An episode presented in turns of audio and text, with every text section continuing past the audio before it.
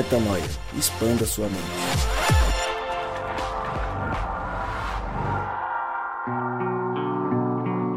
Seja muito bem-vindo ao podcast Metanoia. Chegamos, sim, chegamos ao podcast Metanoia número 164. Você é muito bem-vindo. Você é convidadíssimo a expandir a mente mais uma vez. Como eu sempre digo, meu nome é Lucas Vilches e estamos juntos nessa caminhada. Toda terça-feira, um novo episódio lá no nosso site, portalmetanoia.com. Você já sabe de cor e salteado isso. Vou passar rápido para falar com eles. Gabriel Zambianco. Fala, meu brother, beleza? Você tá bonzão? Tô bonzinho, tô bonzão. Você tá legalzinho? Tô legalzinho. Queria mandar um abracinho. Então manda um abracinho. Mandar um abraço pra uma pessoa muito especial. Quem é? O Gladson.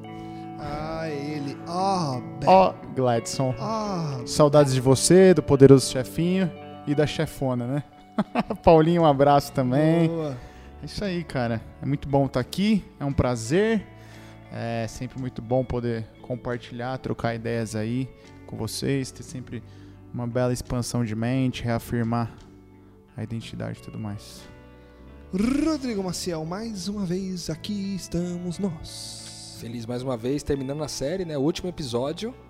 Graças a Deus, você de- deve estar quase cansado de ouvir todas as mensagens aí sobre identidade, mas tenho certeza que pode ter sido muito produtivo para você, como tem sido para mim. Com certeza, com certeza. Então vamos ouvir o Rodrigão e na volta hoje a gente vai fazer um encerramento especial aqui para falar de um geral dessa série e encerrá-la com chave de ouro. Então, Rodrigo Maciel, tá contigo. Solta a voz, meu garoto. Eu separei um assunto para a gente falar hoje e eu confesso para vocês, irmãos, que eu tinha me organizado para falar sobre um assunto de família. E ao acordar essa manhã, de madrugada, Deus colocou uma outra mensagem no meu coração também a respeito da família. E eu relutei com Deus para trazer essa mensagem para vocês. Eu relutei. Porque o assunto que nós vamos conversar hoje é um assunto de tamanha importância e tamanha sensibilidade, irmãos. Que pela primeira vez, talvez, na minha caminhada de discipular as pessoas e de cooperar com Cristo no discipulado delas, pela primeira vez, talvez eu tenha sentido temor e tremor pelo assunto que nós vamos conversar hoje. Então, eu quero trazer para vocês Começando aqui contar a história de uma pessoa, a gente vai falar sobre família. E eu queria contar para vocês a história de Cat Davis. Em 2001, Cat Davis, com 19 anos, foi para uma missão em Uganda. Da mesma forma que alguns de vocês aqui já foram com o pastor BJ ou com outros pastores para outros países e outros contextos, na proposta de entender um pouco mais a respeito da justiça do reino de Deus e ao mesmo tempo é, praticar essa justiça na vida de pessoas que são desfavorecidas. Essa menina também foi chamada, Cat Davis, para Uganda com um grupo de jovens da sua igreja para ir para Uganda e cuidar de, de uma região dentro de Uganda, de um bairro, cuidar das crianças que estavam lá. Essa moça, meus irmãos, com 19 anos, tomou uma decisão extremamente importante na, na vida dela. Quando ela saiu dos Estados Unidos, ela tinha decidido que ia fazer, que ia estudar enfermagem. Ela queria ser enfermeira nos Estados Unidos. Mas quando ela chegou em Uganda e ela viu as condições de Uganda, ela tomou a decisão de ficar em Uganda e abandonar a carreira de enfermeira. E ao ficar em Uganda com 19 anos, meus irmãos, meus irmãos, com 19 anos, essa moça solteira adotou 13 crianças. O ministério delas, irmãos, era muito maior, com muitas outras crianças que tinham seus pais, mas as crianças que não tinham pais, ela adotou. Aos 19 anos, ela tinha adotado 13 crianças. E essa história me intriga demais, eu coloquei as fotos para vocês verem. Ela, essa foto é, é mais ou menos na época que ela começou esse trabalho, com 19 anos. E eu confesso que essa história me constrangeu demais, irmãos. Porque nós estamos falando de uma jovem de 19 anos. Eu não sei quantos, quantas pessoas nós temos na igreja hoje de manhã que tem mais ou menos essa idade. Ou que talvez tenha um pouco menos ou um pouco mais. Mas eu quero perguntar para você, que tem uma idade próximo dessa, você se imaginaria indo para um país onde as pessoas são completamente diferentes de você e adotar tomar uma decisão para a vida de adotar para o resto da sua vida um compromisso como esse, 13 crianças. 13 crianças, irmãos. Nós estamos falando da adoção de um. Nós não estamos falando da adoção de dois, nós estamos falando da adoção de 13 crianças. Essa moça adotou 13 crianças, sabe com quanto de recursos, irmãos? Sabe com quanto de dinheiro Sabe com qual expectativa de carreira? Sabe com quais possibilidades essa moça adotou 13 crianças? Nenhuma. Zero. Ela não tinha carreira e não tinha recursos. Ela não veio de uma família privilegiada nos Estados Unidos. Aí você deve perguntar, mas então como que ela como que ela conseguiu sustentar todo esse trabalho? Doações, irmãos doações. E ela permanece lá em Uganda. Eu coloquei essa história para vocês, irmãos, que hoje nós vamos falar sobre um assunto muito importante e parece que nós já tratamos sobre ele durante a semana. Mas durante a semana nós tratamos apenas dos fundamentos a respeito desse assunto e não efetivamente dele. E eu quero começar lendo com vocês um texto da palavra de Deus que está no, na carta aos Efésios, na carta de Paulo aos Efésios, no capítulo 2, versículo 19. O texto diz o seguinte: Portanto, vocês já não são estrangeiros nem forasteiros, mas concidadãos dos santos e membros do quê? Da família de Deus a gente falou muito essa semana sobre ser filho de Deus, sobre carregar dentro de nós a imagem do Cristo, de que isso era desejo de Deus na eternidade sobre nós, que nós fôssemos como Cristo. Ele nos predestinou a ser como, como Cristo, está nos transformando de bondade em bondade à semelhança do Cristo, e amanhã, quando Ele vier nas nuvens dos céus, igual a gente cantou lindamente essa música aqui, nós olharemos para Ele e veremos que nós somos como Ele é. E o texto está dizendo para a gente: vocês já não são nem estrangeiros nem forasteiros, mas vocês são membros da família de Deus. Membros da família de Deus. Como falamos essa semana, Deus não Deus não estava criando novas criaturas ou criaturas especiais ou criaturas bem dotadas quando criou Adão e Eva, mas ele estava compartilhando de uma identidade. Ele estava compartilhando de quem ele é. Então Deus, quando estava fazendo Adão e Eva, não estava fazendo criaturas novas, mas estava fazendo uma família. E é sobre isso que a gente vai falar hoje. Em João 8,35, ele diz o seguinte: o escravo não tem lugar permanente na família. Vocês lembram que falamos sobre escravos aqui essa semana? Que quando nós não entendemos a nossa identidade, nós trabalhamos como escravos. Se você não esteve durante a semana, mas esteve no sábado passado, você se lembra que falamos de um dos irmãos, o irmão mais velho, que falava assim para o pai: Eu trabalhei para você como um escravo e você não me remunerou. Qual é a diferença do escravo? O escravo trabalha pela remuneração, o escravo faz o que tem que fazer para ser remunerado no final. Mas no reino de Deus nós não trabalhamos como escravos, mas como filhos. Nós trabalhamos para traduzir quem Deus é, para manifestar quem Deus é, e não esperar alguma coisa em troca.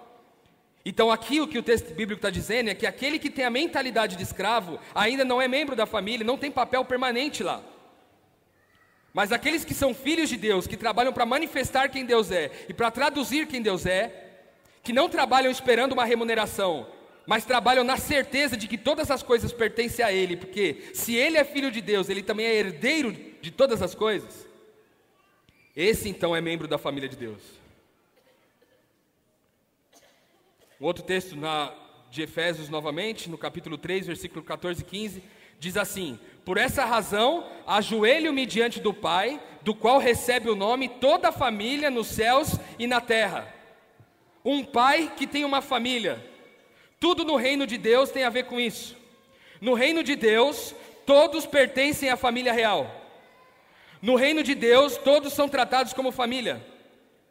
Diferente de todos os reinos que a gente está acostumado a ver, que existe uma família real e o restante da população, a plebe, no reino de Deus todos fazem parte dessa família.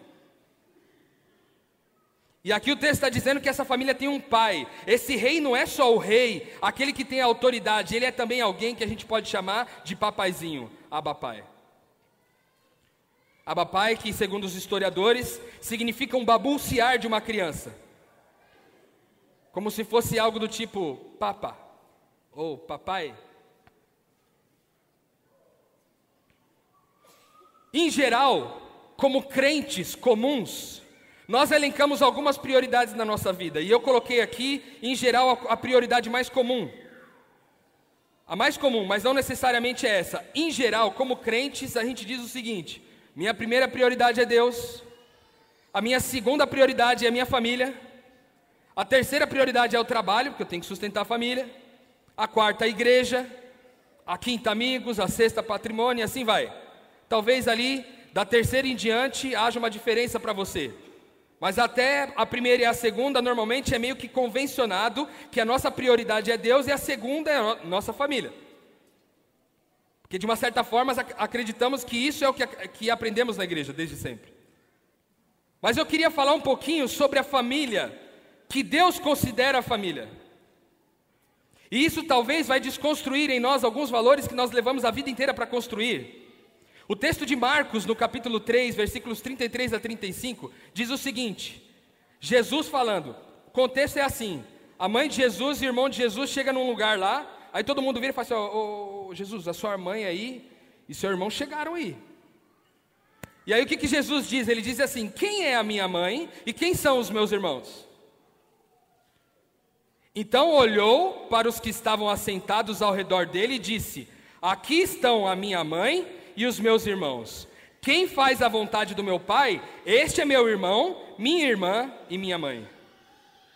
Jesus abre o conceito da nossa mente em relação à família nesse texto.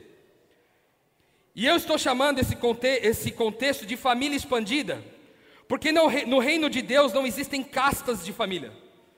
Não existe diferença da família que você tem em casa com a família de todos os crentes, com aqueles que fazem a vontade de Deus. E o próprio Jesus ensina isso para a gente nesse texto, quando ele diz o seguinte: quem é minha mãe? Quem é meu irmão? Quem é minha irmã? São vocês?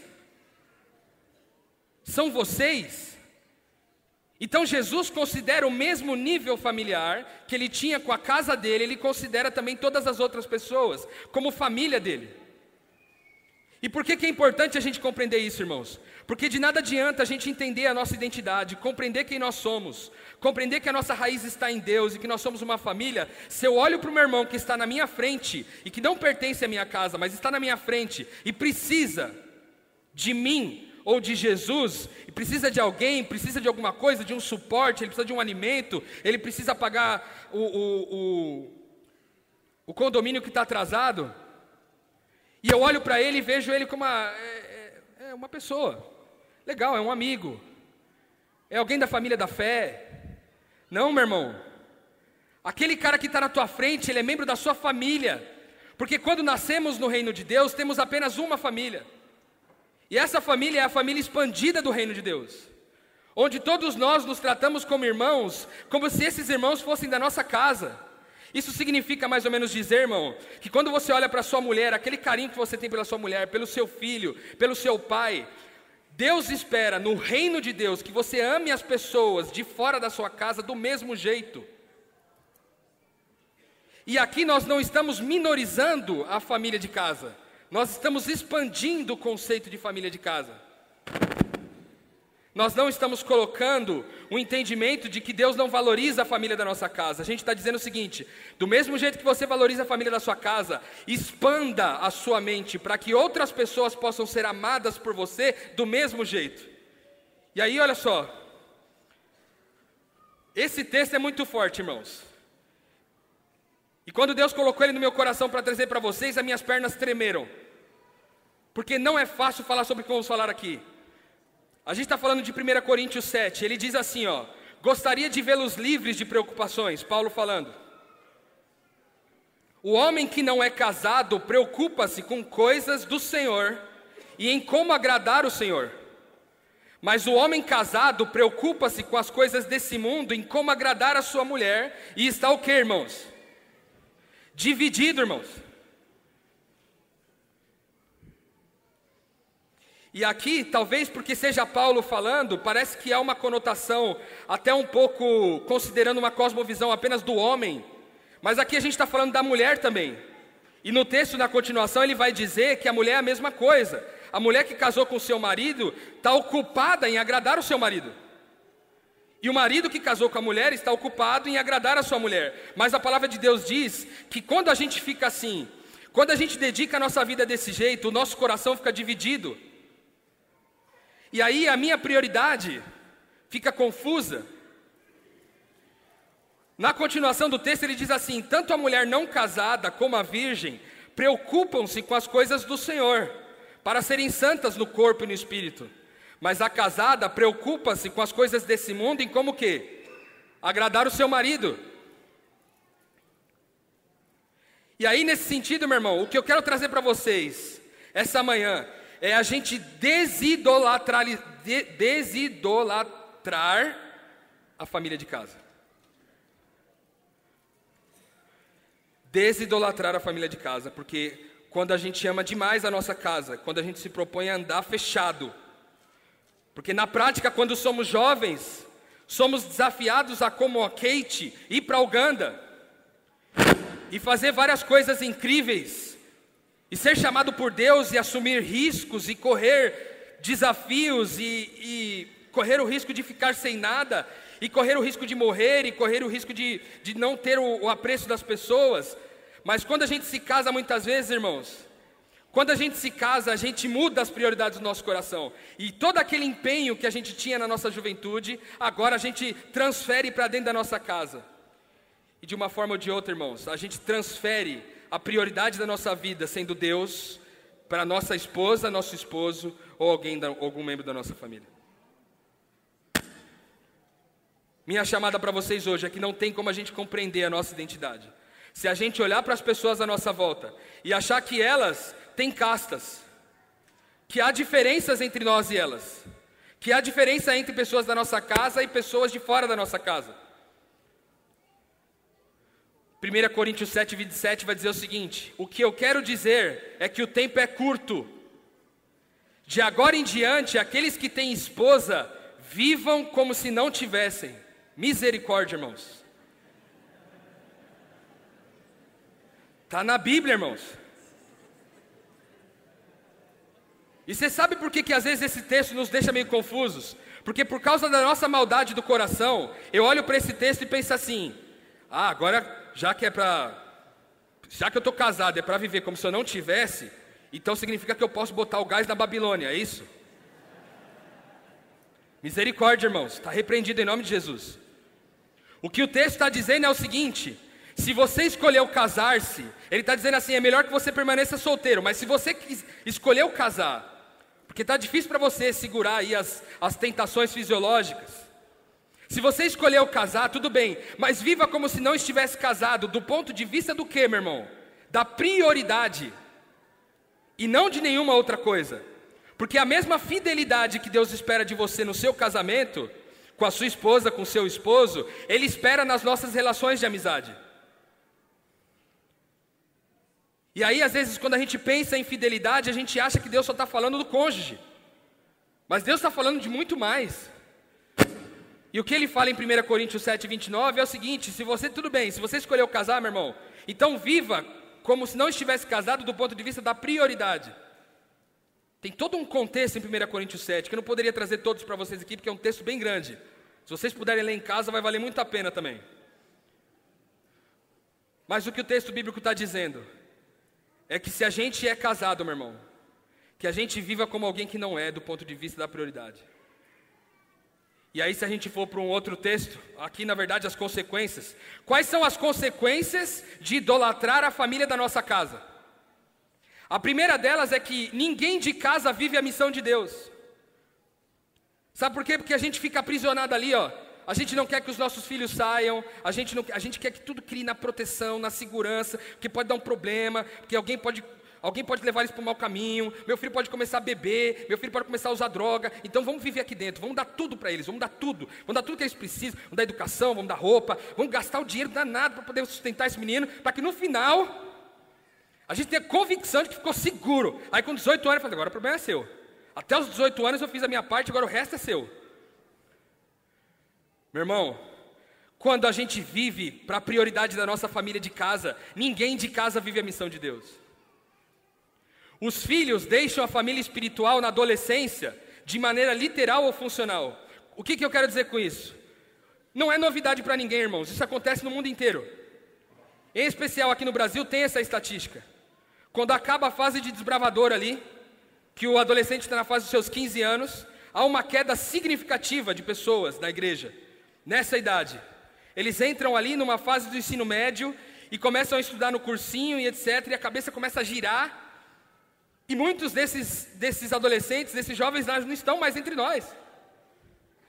Talvez isso seja o que está acontecendo dentro da tua casa, meu irmão, com a tua família.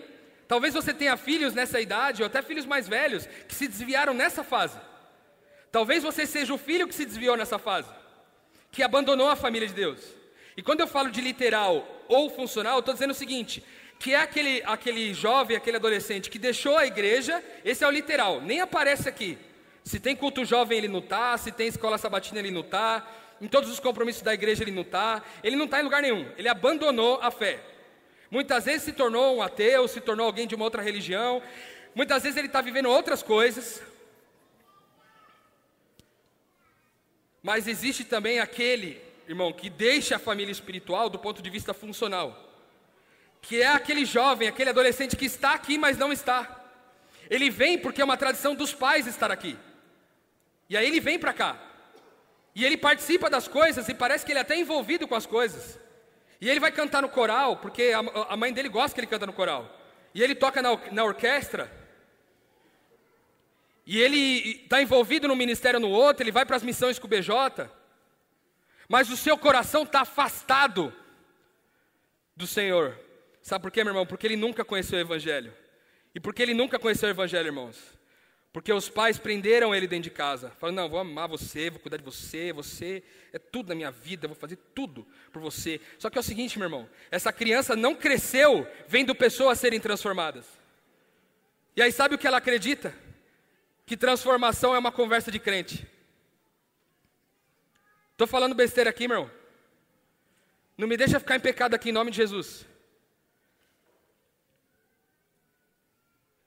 Muitos de nós estamos aqui caminhando nessa igreja, caminhando nesse local, acreditando que a gente está fazendo a vontade de Deus, mas são meras tradições, são meros costumes, mas o nosso coração está distante do Mestre. Porque a palavra de Deus nos confirma, confirma no nosso coração, de que quando somos convertidos a Deus, o nosso coração é necessariamente convertido ao outro. Se eu não vivo dessa forma, eu não estou convertido, meu irmão. Deus ainda precisa converter o meu coração. Mais do que isso, começam a acontecer problemas conjugais, infidelidade, incompatibilidade de gênios, ciúmes, insegurança, medo, tudo isso, meu irmão, acontece numa casa que não vive em missão. E aí eu vou falar uma coisa pesada para vocês aqui. Essa semana eu ouvi de alguém falando assim, é porque eu acho um absurdo quando acontece de um pastor cair no adultério, porque ele é um homem chamado por Deus. Ele é um homem que não pode cair no adultério porque ele é um homem chamado por Deus, é um homem que recebe, que recebe dinheiro da obra para poder trabalhar. Mas sabe de quem é a culpa, irmão?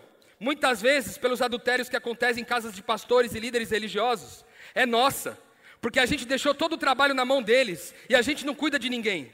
A gente acha que porque eles são pagos para fazer o trabalho, porque eles são remunerados para fazer isso, deixa eles fazerem e eu vou cuidar da minha casa. Male male vou dar lá meu dízimo no sábado, dar minha oferta no sábado, que daí já fiz a minha parte. Eu dei o dinheiro e ele vai lá fazer. Em nome de Jesus, meu irmão, isso não é reino de Deus. A culpa por muitos desses pastores estarem em depressão e por grande percentual deles serem ateus funcionais é culpa nossa como igreja, irmãos. Porque nós todos, como reino de Deus, como família expandida de Deus, fomos chamados a cuidar uns dos outros. Mas a gente quer deixar na responsabilidade de outros. A gente quer mandar nossos filhos para os professores da escola sabatina com peso na consciência, porque eu passo a semana inteira trabalhando e não dando a mínima atenção para ele.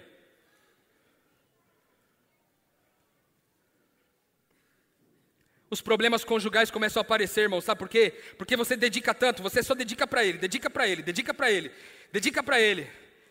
E aí no final, sabe por que você tem ciúme do seu marido? Sabe por que você tem ciúme do seu marido, irmã, muitas vezes? Porque você sabe que no fundo, talvez você, uma vez seduziu o seu marido, e você viu que seduzir o seu marido funciona, e agora você tem medo que alguém seduza melhor do que você. Que alguém seja mais competente em seduzir o seu marido do que você mesma. Isso vale para os homens também. Mas na família, no reino de Deus, irmãos, nós. Tem uma frase do B que eu gosto muito. Certa vez a gente estava reunido, a gente estava contando mais ou menos quantos PGs ia ter na região, e era mais ou menos uns 33 PGs, quase 600 pessoas vivendo no reino de Deus. E aí o B virou para mim, olhou para aquele mapa colocado na parede e falou assim: Cara, as pessoas não vão ter tempo para pecar, irmão. Sabe por quê? Porque quando a gente está envolvido no reino de Deus, meu irmão, quando a gente está envolvido com a causa do reino, quando a gente está participando de quem Deus é, meu irmão, não sobra tempo para a gente pensar em besteira porque o nosso coração está convertido às pessoas, a gente quer amá-las. Eu não quero adulterar com ela, sabe por quê, meu irmão? Porque eu olho para ela, eu não vejo mais uma pessoa qualquer, eu vejo como minha irmã. Eu olho para ela e falo, um beijo que eu dou nela, o abraço que eu dou nela, não pode ter nenhuma, nenhuma raiz de adultério, nenhuma raiz de más intenções, sabe por quê? Porque quando eu olho para ela, eu vejo a minha irmã, a minha família, alguém que em Cristo vive. Então o que eu quero dizer para você, minha irmã e meu irmão, se você quer um cônjuge, onde você possa confiar, onde você possa ter convicção de que ele está no reino de Deus. Sabe o que, que é? É aquele que é convertido, alguém que é justo, alguém que está envolvido na missão de Deus. Esse é mais difícil, irmãos. Porque ele tem tanta convicção a respeito do reino que ele não quer trair a Deus. Então, se ele não quer trair a Deus, ele sabe que ele é o pai dessa família, ele não vai trair você, irmã. Ou pelo menos o risco será muito reduzido. Quando idolatramos a família da nossa casa, são essas as coisas que vêm para nossa casa. E às vezes a gente coloca essas coisas para debaixo do tapete. Essa semana vi uma frase muito triste. Na verdade, uma, uma charge, assim, um, um desenho. E nesse desenho tinha um tapete dentro da igreja e vários, várias palavras, abuso, embaixo do tapete. E alguém perguntando assim: Eu acho que não vamos precisar de um tapete maior, hein? Misericórdia, irmãos. Porque acontece tantos abusos, inclusive dentro da casa de Deus, dentro da família de Deus. Porque nós não estamos envolvidos na missão de Deus, irmãos. Nós não estamos envolvidos na, na, na mensagem, de pregar essa mensagem, de divulgar essa mensagem, de viver o Cristo na vida das pessoas. E aí, o que sobra é idolatrar a nossa casa, idolatrar a nossa família. Aí todo o dinheiro é para a família. Se eu tenho dinheiro, se eu recebo lá no final, eu vou comprar um quarto maior, uma casa maior, um carro melhor para o meu filho, uma roupa melhor para ele, e ele vai ter tudo, e não vai faltar nada, ele vai viajar várias vezes para o exterior, ele vai fazer isso, ele vai fazer aquilo, porque afinal de contas é minha família. Quem diria que o que eu estou fazendo não vem do reino de Deus? Porque eu estou abençoando minha família. Eu estou mandando meu filho para o exterior, eu estou mandando meu filho para isso, eu estou mandando meu filho para aquilo, e você está abençoando a tua família. Quem diria que não é? Mas na prática, meu irmão, eu não estou dizendo que isso é errado, eu estou dizendo que quando você pensa no seu coração em pegar o seu recurso e botar só na tua casa, você não entendeu o que o reino de Deus é.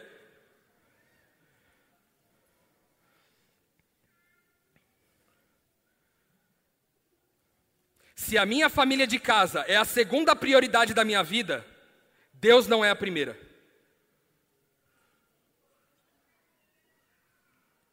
Pensa na profundidade dessa frase aí, meu irmão. Se minha família de casa é a segunda prioridade da minha vida, Deus não é a primeira. Porque sabe qual que é a primeira, a primeira prioridade de Deus, irmãos? A prioridade de Deus é a família dele. Deus está preocupado com gente, com reconciliar pessoas, com amar pessoas, com libertar pessoas, com tirar pessoas de situações de prisão e de ignorância, de cegueira espiritual. Deus está envolvido com isso e você está envolvido com outra coisa.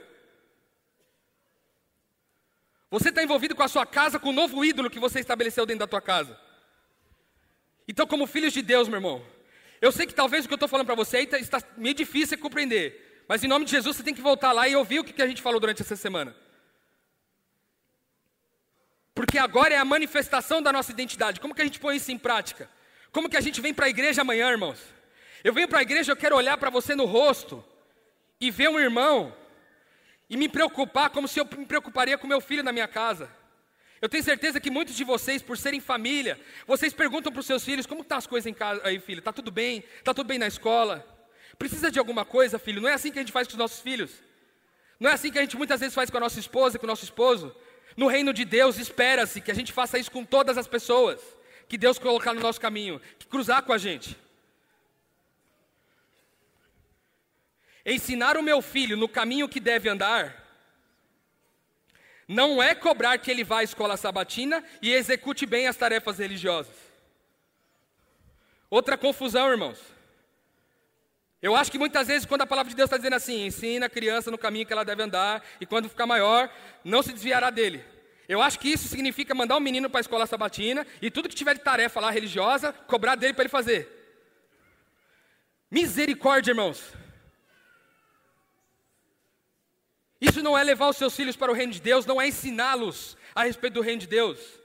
Ensiná-los é sentar com eles durante a semana, gastar tempo com eles, se importar com eles. E mais do que isso, levar o seu filho para caminhar com você quando você tem o bem para fazer por alguém. Para ele fazer a pergunta: pai, por que você fez isso por essa mulher? Eu me lembro bem uma vez que eu estava dentro do carro e a gente estava saindo da Nova Semente, a gente ainda estava na Nova Semente nessa época. E aí eu saindo de carro assim com a minha esposa e minha filha no carro. E aí um rapaz bateu na minha janela pedindo dinheiro. Na verdade ele tentou me vender uma bala, mas eu não quis comprar a bala. E ele falou assim: Olha, então, por favor, me dá alguma coisa, porque é, eu estou com dois meses de, de aluguel atrasado. E ele começou a desabar na minha frente. E era um senhor bem vestido, não era uma pessoa mal vestida. Era alguém que aparentemente era trabalhador, sabe? Alguém que estava desempregado. E ele falou: Eu estou com problemas em casa, eu não consegui pagar a conta e tal. E na hora eu não pensei duas vezes, eu falei: Irmão, entra dentro do carro. E ele sentou do lado da minha filha. Minha esposa que estava do lado assim, ficou olhando assim, meio desesperada. Meu Deus, o que vai acontecer aqui? Pode acontecer qualquer coisa aqui dentro desse carro. E eu me lembro que eu saí dali, encostei num banco, na, na frente de um banco, desci. Perguntei para ele mais ou menos quanto que ele devia de aluguel. Tirei o que tinha na minha conta, dei para ele, falei, meu irmão, está aqui. E aí, na hora que eu entreguei para ele, eu voltei para dentro do carro e ele ficou ajoelhado, clamando a Deus, agradecendo, Deus seja louvado por isso, e Deus seja louvado por isso. E eu de dentro do carro, entrei dentro do carro, sentei na frente do, do, do volante. Minha filha, com aproximadamente uns 13 anos, Gabi, li, vira para mim e fala assim: Nossa, pai, isso é graça. Glória a Deus, meu irmão. Porque os maiores ensinos espirituais que os nossos filhos podem ter é na nossa casa, é com o nosso exemplo, é por como a gente ama as pessoas, é por como a gente se importa com elas. Não é trazendo seu filho para a escola sabatina somente, meu irmão. A escola sabatina é ótima, tem muito conteúdo maravilhoso aqui.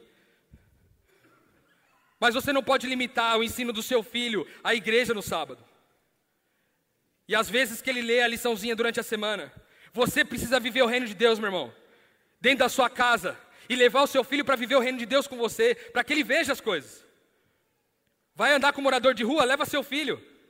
Ah, mas é arriscado, Rodrigo. E se o morador de rua ficar meio agressivo? Eu consigo me virar, mas e meu filho? Em nome de Jesus, meu irmão. A, gente, a palavra de Deus diz que a gente recebe um salvo-conduto, poder para pisar em serpentes, em, em escorpiões, quando a gente está no reino de Deus. E se em nome de Jesus o meu filho morrer em missão, ou eu morrer em missão, nós morremos felizes, como mártires desse reino. Porque para nós morrer é lucro e viver é Cristo. Então, se morremos em missão, morremos em paz, morremos felizes. Estou dizendo isso para o próprio bem de vocês, não para lhe impor restrições, mas para que possam viver de maneira correta, em plena consagração a Deus. Um coração consagrado a Deus é um coração que ama as pessoas, irmãos. Vocês foram comprados por um alto preço, portanto, não se perten não Portanto, vocês pertencem a Ele. Não se tornem escravos de seres humanos. Não se torne escravo dos seus filhos e vice-versa. Não torne escravo da sua esposa, da sua mulher. Falamos sobre isso quando falamos sobre o Abba, sobre o Espírito Santo.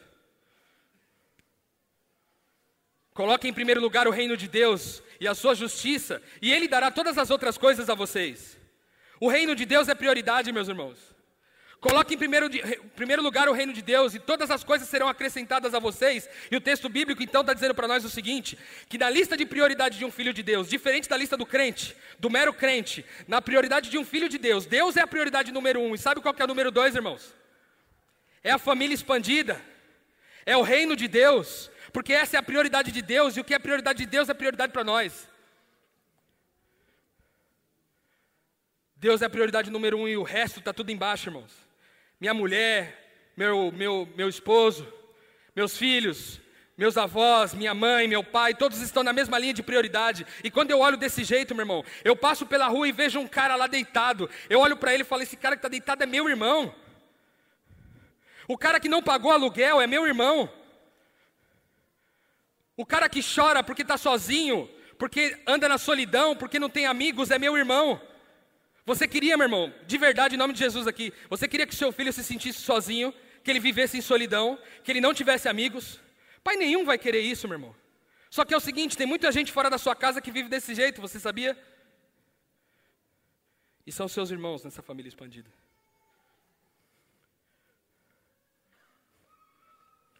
Uma libertação para o solteiro. Você se casaria com Jesus? Você que é solteiro agora.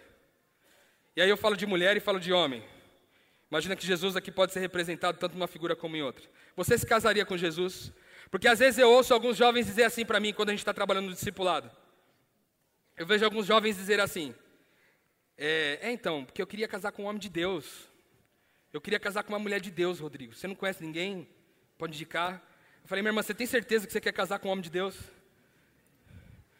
Que é o seguinte: se você casar com um homem de Deus, é como se você casasse com Jesus. Você está disposta a ficar viúva aos 33 anos de idade do seu marido? Você está disposta a receber uma promessa dele de que ele vai voltar? e levar dois mil anos para ele voltar para você?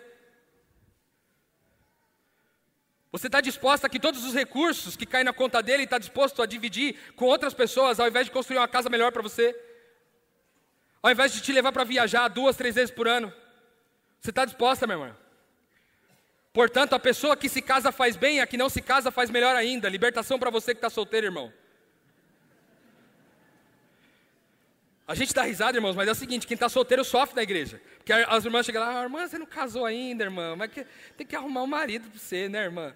Bom, eu vou tentar falar com algumas pessoas, tá bom? E as pessoas, eu vejo que as pessoas têm bom, boa vontade, mas na prática isso faz mal para quem é solteiro. Estou falando bobagem ou não? É quem é solteiro? A gente não se sente cobrado demais pelas pessoas? Ainda dentro da libertação do solteiro aí? Se alguém sentir que está agindo de forma indevida diante da moça, que ela está passando da idade, achando que deve se casar, faça o que achar melhor, que se case. Também não é pecado casar. Quiser ficar solteiro, glória a Deus. Quiser casar, glória a Deus também. 1 Coríntios 7. E ainda dentro de 1 Coríntios 7, o que eu quero dizer é que o tempo é curto e agora em diante, aqueles que têm esposa vivem como se tivesse. Aí o que eu quero mostrar para vocês aqui é o seguinte: lembra lá da Cat Davis? Essa é uma foto de 2014 delas. Ela aí está com as meninas que ela adotou, tá vendo? Todas essas meninas aí nessa foto que vocês estão vendo. Ela está no meio ali, a Cat. É um pouquinho mais velha, como vocês podem ver. Ela está solteira ou casada, irmãos? Aparentemente solteira, porque se o marido estivesse junto, provavelmente teria tirado essa foto junto com ela, certo? Ela está solteira ali, ó, no meio de todo mundo. Por quê? Porque ela entendeu que a família de Deus é a família expandida. Então aquelas crianças que ela foi cuidar lá em Uganda eram família dela. Aí você fala assim: quem casaria com um Cristo desse? Aí eu pergunto para vocês, homens aqui solteiros: vocês casariam com uma menina dessa, que aos 19 anos adotou 13 crianças? Você se casaria com Jesus? Está entendendo onde nós queremos chegar, irmãos? E aí, quando eu faço essa pergunta para as pessoas, para as meninas principalmente, elas falam assim: é, não, mas aí, aí também, peraí, não é até assim também. Não vai poder nem a lua de melzinha, assim? Mas olha que coisa maravilhosa, meus irmãos. Essa é a Cat em 2017. Agora ela tem um filho dela, esse que está no colo dela é o filho dela. Que ela teve com esse rapaz, que escolheu casar com Cristo. E eles agora cuidam de 13 crianças, juntos.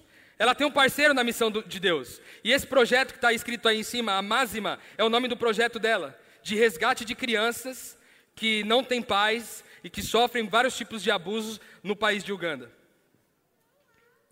Ela escreveu um livro, ainda não tem em português, mas para você que lê inglês e gosta muito e quiser saber mais um pouco sobre a história dessa mulher, eu não estou ganhando nada com isso, em nome de Jesus, nem, nem, nem sei com quanto que custa nem nada. Daring to Hope é o livro que ela escreveu a respeito disso.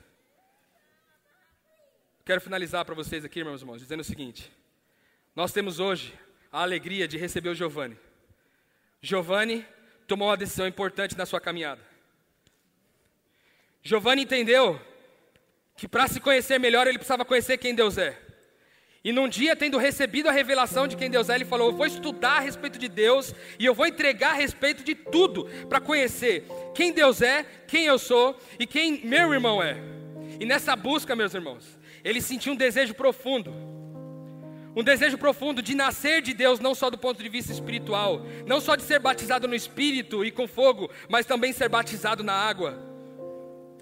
Giovanni toma hoje uma das principais decisões da sua vida uma decisão de um recomeço. E talvez você seja aquele que está estudando a Bíblia, que se importa em conhecer mais um pouquinho da palavra de Deus, que se importa em conhecer quem Deus é, em quem nós somos e quem meu irmão é, assim como Giovanni. E o que eu quero falar nesse final é para você, meu irmão. Em nome de Jesus, é por causa da família expandida que esse rapaz está aqui. É por causa que alguém olhou para ele e viu ele como membro da família que ele tomou essa decisão. Quantos mais Giovannis estão espalhados por aí? Que em nome de Jesus, nem a nossa família de casa seja o nosso ídolo maior, mas que nossa prioridade seja o reino de Deus. E uma vez que a nossa prioridade é o reino de Deus, que a gente possa viver vendo situações como essa, festas maravilhosas como essa, de pessoas que decidem entregar o seu coração a Jesus. Mais um membro da família de Deus, convicto e testemunhando que é filho de Deus e membro dessa família. Meus irmãos, eu espero de verdade, em nome de Jesus, essa é a minha oração hoje por vocês. Estejam convictos na identidade de vocês. Estejam convictos todos os dias que vocês são filhos de Deus, que vocês carregam a imagem de Jesus dentro de vocês, que são pequenos cristos. E todas as vezes que isso ficar confuso, conte com a ajuda dos seus irmãos para ser lembrado de quem você é. Em nome de Jesus, Senhor, obrigado, Pai, pela paz, pela semana. Obrigado pela oportunidade, Senhor, de estar com essa família maravilhosa, de conhecer tantos dos meus irmãos. Em nome de Jesus, Pai, que a Sua paz seja sobre todos nós, sobre os nossos lares. Que a gente compreenda cada dia mais o Seu reino, Senhor, e que a gente tenha Ele como prioridade, para que a gente possa salvar os nossos irmãos, já que temos a certeza da salvação. Em nome de Jesus, amém. Senhor. Tá aí, mais uma mensagem Rodrigão mandando muito, falando sobre a família, família expandida no caso. E acho que mais do que entrar no tema específico, eu queria, para a gente encerrar essa série e a gente trazer uma, um fechamento legal para ela, queria saber de vocês o que é que fica depois de ouvir tanta coisa sobre identidade.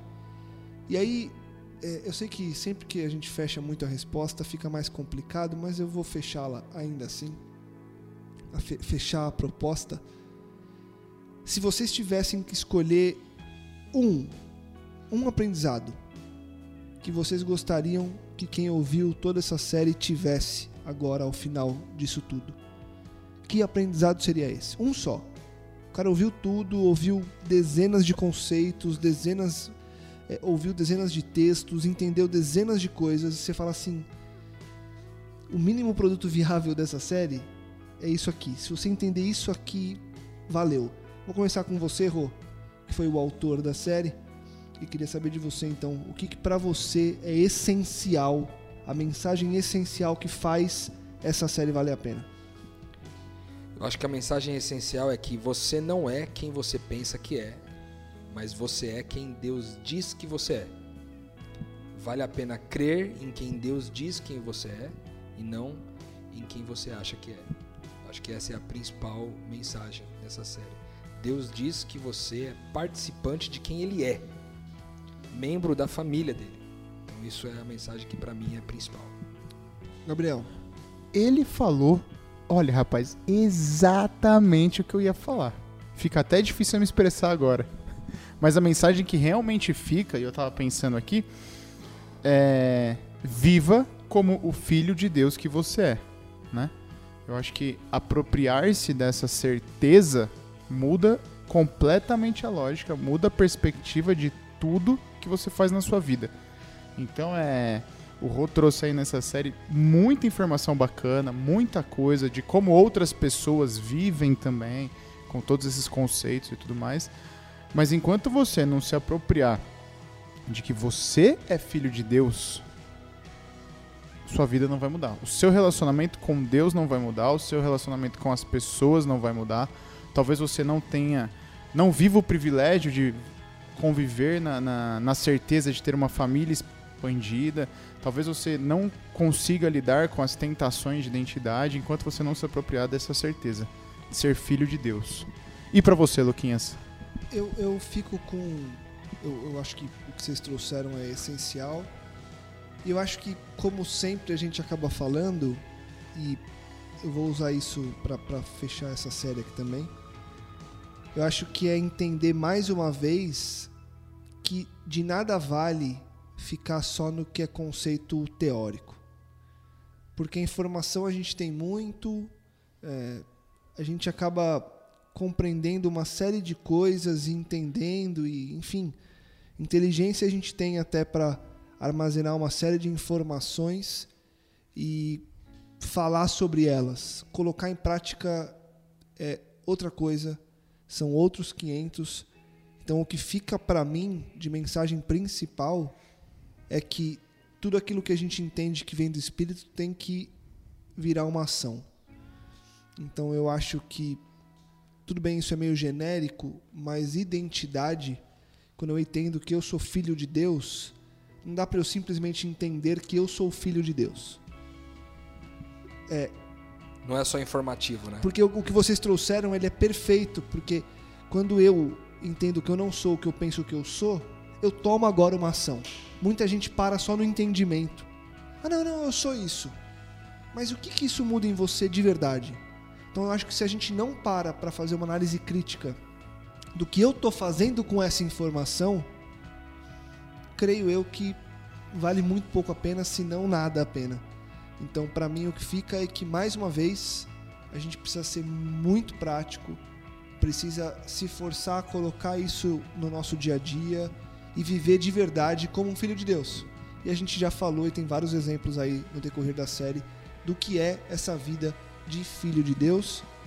Então, que a gente consiga colocar isso em prática e que Amém. quando a gente não estiver conseguindo por qualquer motivo, que a gente tenha força para ter a comunidade em volta, os amigos, a família expandida para continuar nos reerguendo e nos levando para onde a gente precisa e que a gente viva realmente essa vida que, que Cristo sonhou que a gente vivesse. Rô, valeu mais uma vez, parabéns por se deixar ser usado pelo Espírito. Gabi, obrigado também. Valeu, irmão. Que o Espírito continue te usando sempre e que a gente continue a, a expandir nossa mente juntos aqui, nos lembrando de quem somos e nos lembrando que precisamos todos viver a forma que, que Deus deseja que nós vivamos aqui. Para você, aquele convite, compartilhe, divulgue e ajude que mais pessoas possam expandir a mente, que a gente continue a crescer em direção ao Mestre. Semana que vem a gente volta com muito mais metanoia, com um tema diferente, com mais discussão e a gente espera você para mais um dia de expansão de mente. Metanoia, expanda a sua mente.